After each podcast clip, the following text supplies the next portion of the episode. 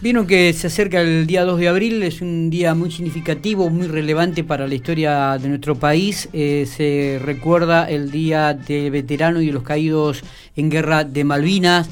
Nosotros estuvimos dialogando con él, le pedimos si podía estar en Infopico Radio. Vamos a estar en diálogo, muchachos, con Julio Aro, lo habíamos anticipado en el programa, en la introducción a Infopico Radio.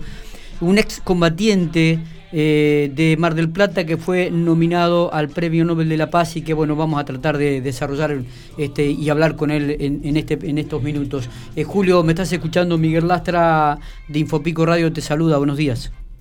Buenos días, Miguel, sí, perfectamente, gracias por la comunicación y la presentación.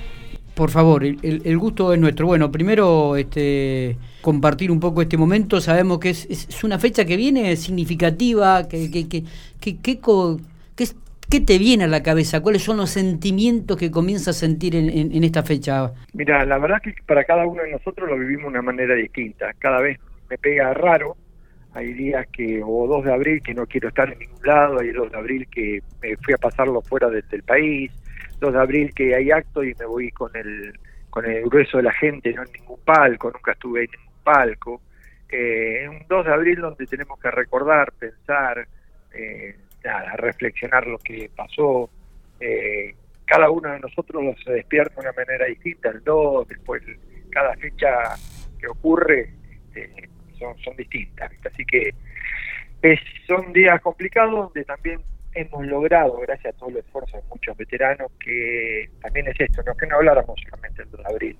Hoy con vos estamos hablando el lunes 29, pero hemos hablado, hablamos en febrero, en marzo. Siempre el, hecho de no hablar de Malvinas solamente el 2 de abril nos ayuda mucho, nos ayudó mucho a superar todos los problemas que teníamos. Claro. Claro. Eh, le, recordamos a la gente que Julio Aro vive en Mar del Plata, eh, es el titular de una fundación llamada No Me Olvides eh, y fue nominado al Premio Nobel de la Paz juntamente con este, un ex combatiente también, un coronel británico, Geoffrey Cardoso, es un oficial que arribó a las islas cuando la guerra había terminado y tuvo el trabajo de, si no me equivoco, Julio, este, corregime, em, eh, enterrar los, los cuerpos de, de los soldados argentinos allí. Mira, como vos decís, Jeffrey no participó del conflicto, vino cuando ya había finalizado. Él tenía otro trabajo para hacer, que era eh, tratar de tranquilizar a la tropa, porque es un especialista en, en, todo lo, en lo que tiene que ver con la parte de psicología y de toda la gente. Así que ese era su trabajo, pero se encontró con que lo llamaban de diferentes lugares, que había diferentes cuerpos de nuestro compañero enterrado por, por todos lados de las islas. Claro. Así que le dieron la misión de ir a buscar esos cuerpos, de ir a recogerlos, de limpiarlos, de envolverlos en una sábana blanca, de ponerle una bolsa negra, de poner una bolsa blanca, de ponerles un cajón y de enterrarlos el día 19 de febrero con una sepultura y una ceremonia increíble, increíble en Darwin, con mucho amor, con mucho respeto. Este, él dice la verdad que eh, soldados, mis chicos, este, esos héroes argentinos, ¿no? Y veía detrás de, de, cada persona que encontraba, ¿no? Un cuerpo, y si había una persona que perdió la vida, yo veía a la mamá de ese soldado al lado de su hijo y recordaba el beso que me dio mi mamá antes de partir a las islas. Así que este, gracias a ese trabajo que hizo Jeffrey, que fue y es genial, donde anotó todo, hasta las coordenadas donde encontraron los cuerpos en los campos de batalla. Claro, porque dice que los cuerpos los cuerpos habían caído en, en diferentes campos de batalla, ¿no? En Goose Green, en Pradera del Ganso, en San Carlos, en Monte Longdon, en Dos Hermanas, en Monte Harriot, en Tumbledon. Y, en total eh, fueron 220 tumbas de soldados argentinos, de los cuales 123 no estaban identificadas en ese momento. Mira, en el cementerio hay 230 cruces, de los cuales 237 cuerpos enterrados. Ah, de claro, porque en uno, en, en, algunas fosas hay más de un cuerpo. Hay más de un cuerpo, de las que se hay, gracias a Dios se hizo un acuerdo ahora, porque encontró, suponete, un avión donde había uno solo este, identificado, entonces los puso juntos y puso quién estaba en principio y tres que no tenía forma de identificarlo, pero en bolsas separadas, en partes separadas. Este, hizo un trabajo magnífico, que gracias a ese trabajo humanitario, el resultado de hoy, que de esas 122 placas, hoy ya hay 115 que mis compañeros recuperaron el nombre, la identidad, el rostro, su historia. Este, es maravilloso, ¿no?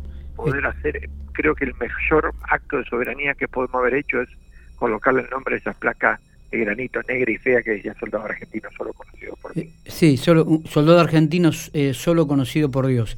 O sea que solamente quedarían este, siete eh, cruces para reconocer en estos momentos, siete cuerpos. Sí, de este primer plan de proyecto humanitario, hmm. sí, siete. se firmó hace unos días atrás otro, una enmienda de este primer PPH, el plan de proyecto eh, donde se va a abrir una tumba más, que es la parcela C110, donde había un error, pero ese error lo hicieron los argentinos, no lo hizo, no lo hizo Jeffrey, porque en el cementerio original figuraba un nombre de Sánchez y que lo acompañaban a Sánchez 3NN. por obra y magia que no se sabe de quién, uno sabe, pero no a veces no no no no quiere tirar leña al fuego, hubo un error, llamémoslo así, y apareció el nombre de Sánchez cuando cambiaron las placas y las cruces, y tres nombres de tres soldados que no, que no eran. Pero nadie se dio cuenta de eso, excepto la mamá, porque la mamá fue antes del 2004 y no lo encontró, y fue después en el 2009 y le dijeron, no, tu hijo está acá, y no podía creer. Mientras estaba haciendo esta exhumación, la madre pide por favor por carta que abran esa tumba por lo que le había pasado. Lamentablemente el Cruz Roja le dijo que no, porque el acuerdo era firmado para aquellas que decían la leyenda del soldado argentino. Así que lo único que pudieron hacer por esas mamás es permitirle dar muestras de sangre a ver si sus hijos se encontraban en algún otro lado de ese cementerio de Darwin. Está bien. Y así fue. sus madres sus hijos aparecieron en otro lado. Julio, eh, ¿vos estuviste desde el inicio hasta el final allí en Malvinas? ya estuve de, no, del, no del 2 de abril, sino que llegamos el día 12 con nuestro regimiento. Bien, bien. Eh, ¿Vos clase 62 o clase 63? Soy clase 61, ah. hice la, la colimba con la clase 62 por cuestiones de estudio. Sí. Eh, me fui en una baja especial y en esa baja especial dije no vuelvo nunca más y no pude cumplirla porque el día 3 de abril, 4, me estaba llegando la carta para volverme a incorporar. Está bien. Eh, ¿Cuál es la actividad que, estás desarrollando con esta fundación llamada No Me Olvides? Mira, la fundación tiene un montón de objetivos, pero el principal es ayudar a todas aquellas madres, padres y hermanos de mis compañeros que no pudieron regresar a tierra firme. Estamos utilizando un verbo nuevo que es malvinizar, colocando los nombres de cada héroe en colegios, jardines, eh, haciendo carreras de natación en las islas, haciendo donación voluntaria de sangre, eh, creando la revista de Ángeles Malvinas, eh, intentando llevarle a cada mamá, a cada papá esa medicación que no le llega, ese, esa silla de rueda que no le llega, esos pañales que no le llegan, ese audífono que no le llegan. y siempre siempre tratando de ponernos en el lugar del otro, ¿no? Ese, esa madre o ese padre que no tiene a su hijo para que le, lo, ayude, bueno, estamos nosotros no suplantándolo, pero sí poniéndole la oreja, el pecho, el, dinero que haga falta para que ellos eh, tengan la mejor calidad de vida posible. ¿Por qué llega esta nominación al Premio Nobel de la Paz? Y esta, llegamos, mira, en esta postulación o en esta nominación, estás vos, los medios, está eh, mis amigos, la fundación, está antropología, los gobiernos, hay un montón de gente postulada por el trabajo humanitario que no se vio nunca un trabajo pero si llega a haber un ganador, ninguno de todos los que te nombré serían los ganadores. Los ganadores van a ser mis compañeros que no volvieron y las madres que los parieron. Por eso digo que este premio, que es el Premio Nobel de la Paz, se tendría que llamar el Premio del Amor, que te da mucha paz. Eh, Julio, ¿por qué hay camaradas que, que están enojados con este tema? Mira, la verdad no, no lo entiendo y tampoco me, paro a, a, pensar porque no respetamos ni siquiera la voluntad del papá o de la mamá. Vos podés, muchos pensaron que esto nos pagaban los ingleses, que queríamos traer los cuerpos al, continente eh, y nunca le preguntaron al papá qué es lo que quería. Vos, con todo respeto, Miguel, podrías tener toda la información para decir lo que no hay que hacerlo y yo puedo tener toda la información para decirte que sí hay que hacerlo. La verdad que los dos, si nos sentamos ante un padre o una madre y la madre dice quiero, o dice no quiero, se terminó nuestro argumento. Mm. Esas padres y esas madres lo único que querían era saber en qué lugar estaban sus hijos. Nada más que eso. Entonces decís, no sé cuál es el problema, este, porque no molestas a nadie, solamente estás cumpliendo el deseo de ese ser querido que perdió un hijo a la, a la patria. Los que están enojados tuvimos la suerte de volver y no, no nos podemos poner en contra de esa mamá o ese padre que perdió un hijo. Está, por ahí había, está, había estado leyendo, este Julio, que el, trabajo este humanitario y de reconocimiento había arrancado años antes con la Cruz Roja, ¿no?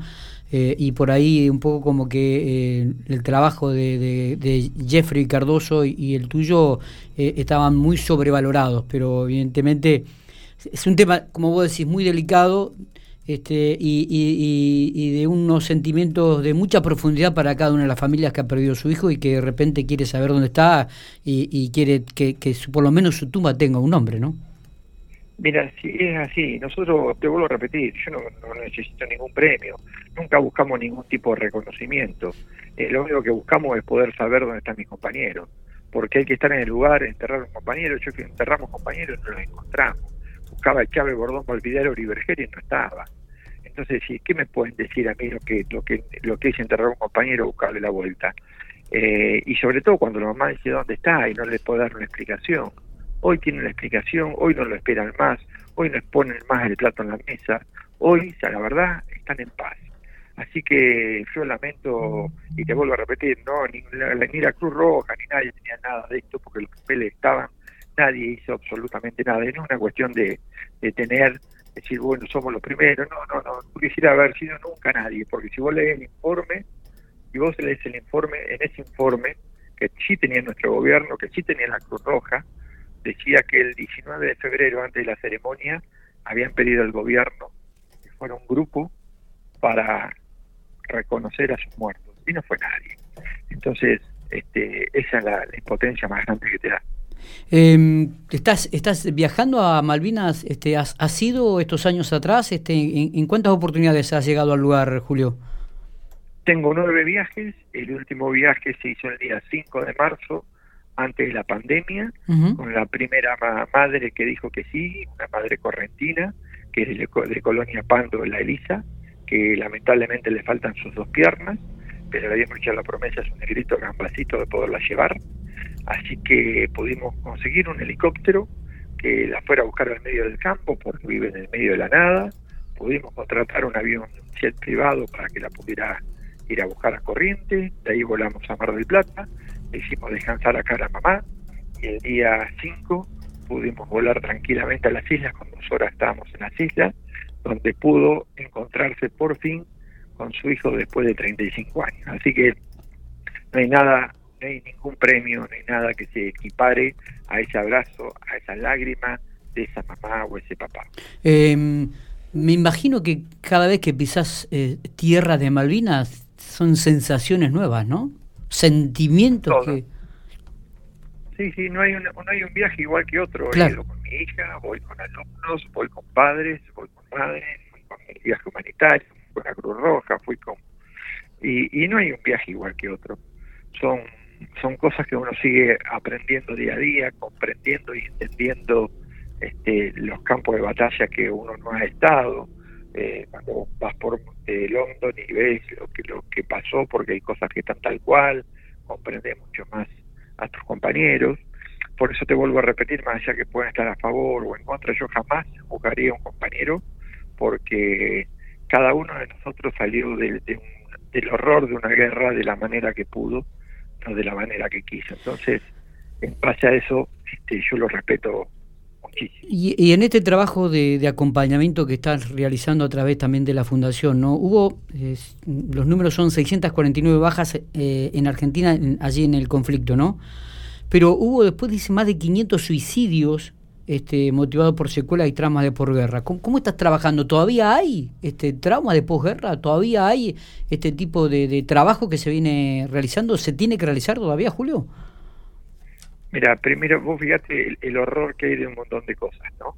Al día de hoy, hace un año un año atrás vos decís que somos 649, recién hace un año atrás el ejército dice que no son más 649, sino que somos 632, hubo 17 muertos que los habían equivocado, que murieron a causa de Malvinas, no en Malvinas.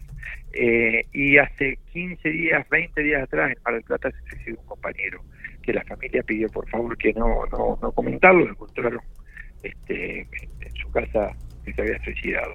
Eh, las secuelas quedan, esto nadie vuelve igual cuando va a una guerra, nadie vuelve igual.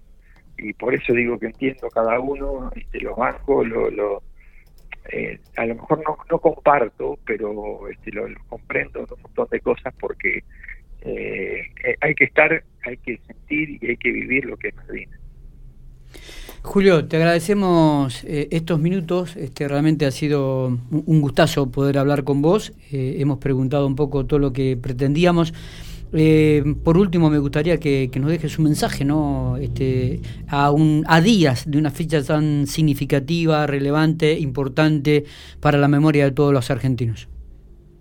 Mira, yo sinceramente que no, me encantaría que todo el mundo se transforme o que vea una película que se llame la película Coco. Que la película Coco, así que tiene que ver, Julio, con eso, es un dibujo animado, sí. Nosotros aconsejamos que miren esa película porque en esa película Coco entra en el mundo de los muertos y se da cuenta cuando las personas se mueren.